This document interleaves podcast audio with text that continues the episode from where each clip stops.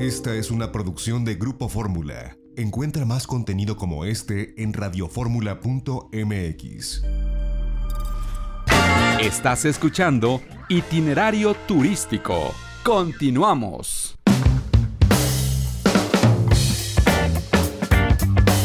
Ya estamos de regreso en itinerario turístico. Interesante lo que nos compartió Juan José Álvarez Brunel, secretario de Turismo del Estado de Guanajuato.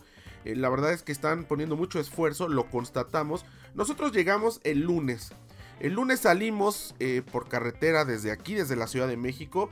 La verdad es que hicimos cuatro horas en punto, cuatro horas justo hasta la ciudad de Guanajuato con todo y que la autopista de Querétaro, bueno, creo que desde que tengo uso de razón la están arreglando, la siguen arreglando y siempre hay algún desperfecto de caminos y puentes federales, pero bueno, cuatro horas justo llegamos a, un hotel espectacular, al Hotel Quinta Las Acacias, que está por la zona de la presa, esta suerte de lago artificial que está en las orillas de Guanajuato, una casona del siglo XIX que fue adecuada como hotel boutique. Bueno, tiene un piano ahí que, espectacular. Tiene, eh, está mueblada de forma original como, como suponen que fue pues esa casa en el siglo XIX de algún minero millonario de la Nueva España. Y bueno, ahora está adecuada con toda la modernidad, con habitaciones espectaculares. Y es uno de los muchos hoteles que están disponibles en Guanajuato capital, que bueno, aquí rompe un poco con el esquema de las grandes cadenas, que sí hay por ahí hoteles de, cadena, pero estos eh, hoteles eh, boutique, estos hoteles independientes, tienen la verdad una atención personalizada y además es un poco vivir en esta, este resabio del siglo XVIII, XIX con estas casonas que además, bueno, están catalogadas y son eh, pues muy, muy cuidadas por parte del Instituto Nacional de Antropología e Historia del gobierno de Guanajuato para que no se les haga pues ninguna eh, eh, ningún cambio con relación a la estructura original. Hicimos nosotros un recorrido que la verdad vale muchísimo la pena.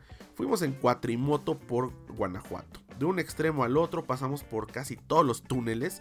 Estos túneles, algunos productos de eh, lo que fue un río.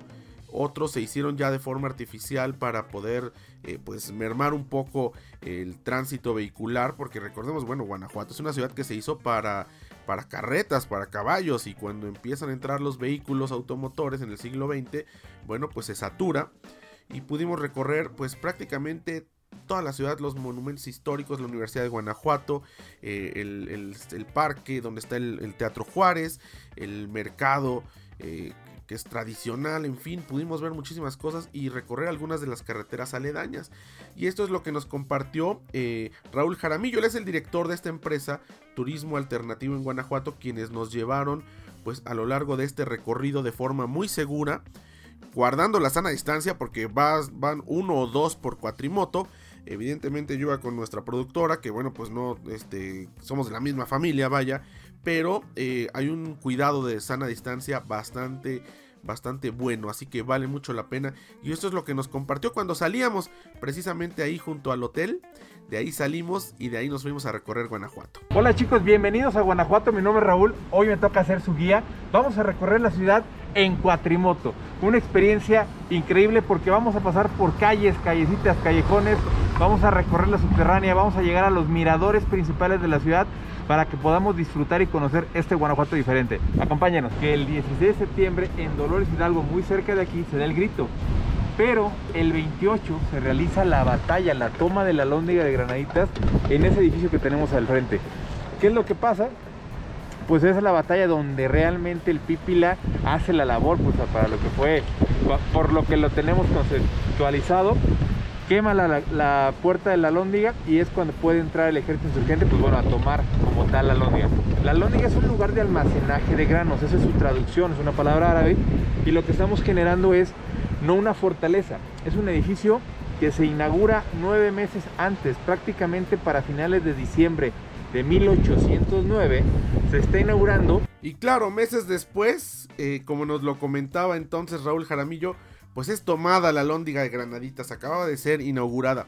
En este recorrido se puede conocer de la historia de Guanajuato, como ya lo escuchamos, estas son partes de lo que, de, las experiencias que va narrando en diferentes puntos donde nos detenemos, pero además pues se pueden ver todas estas construcciones de arriba y de abajo. Vamos a esta zona que fue la primer mina que existió en Guanajuato, que sigue trabajando más de 400 años y que además se dice que en algún momento de la historia, en el siglo XVII, XVIII, pues eh, eh, un tercio de toda la plata que circulaba en el mundo, o sea, la tercera parte de toda la plata en el mundo salía de esta mina en Guanajuato.